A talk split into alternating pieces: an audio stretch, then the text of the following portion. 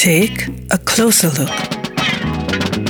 Musiker, Bands und Künstler im Portrait auf 98.3 Superfly.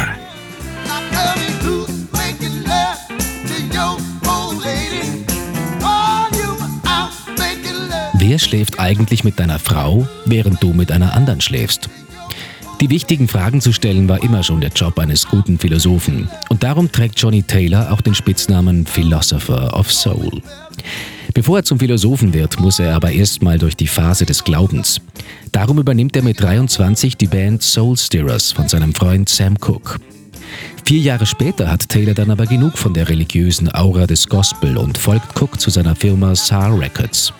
Bevor Taylor dort richtig durchstarten kann, wird Cook jedoch ermordet. Er wechselt zum legendären Label Stax Records, bei dem er gleich voll einschlägt. Resultat sind Smash-Hits wie I Believe in You.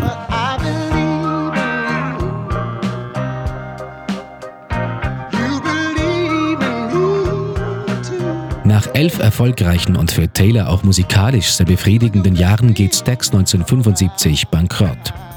Mit Columbia Records findet er aber gleich einen neuen Brötchengeber. Eine der ersten Nummern dort ist Disco Lady.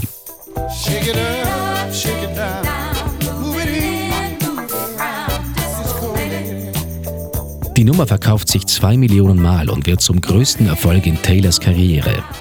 Ironischerweise nicht zu seiner Freude. Columbia drängt ihn dazu, mehr Disco-Songs zu machen. Taylor interessiert sich dafür aber herzlich wenig. Wen wundert's da, dass sich der Erfolg nicht wiederholt? Musikalisch bergauf geht es für ihn erst wieder, als er 1984 zum kleinen Produzenten Malaco Records wechselt. Der ist spezialisiert auf Southern Soul und Blues. Taylor wird während der nächsten 16 Jahre zum Zugpferd für das kleine Label aus Mississippi. 1999 nimmt er die Nummer Soul Heaven auf. Darin träumt er von einem gemeinsamen Konzert mit verstorbenen Soul-Größen wie Otis Redding oder Louis Armstrong. Eine Vorahnung. Ein Jahr später stirbt Taylor an den Folgen eines Herzinfarkts. Das Konzert im Soul Heaven war sicher großartig.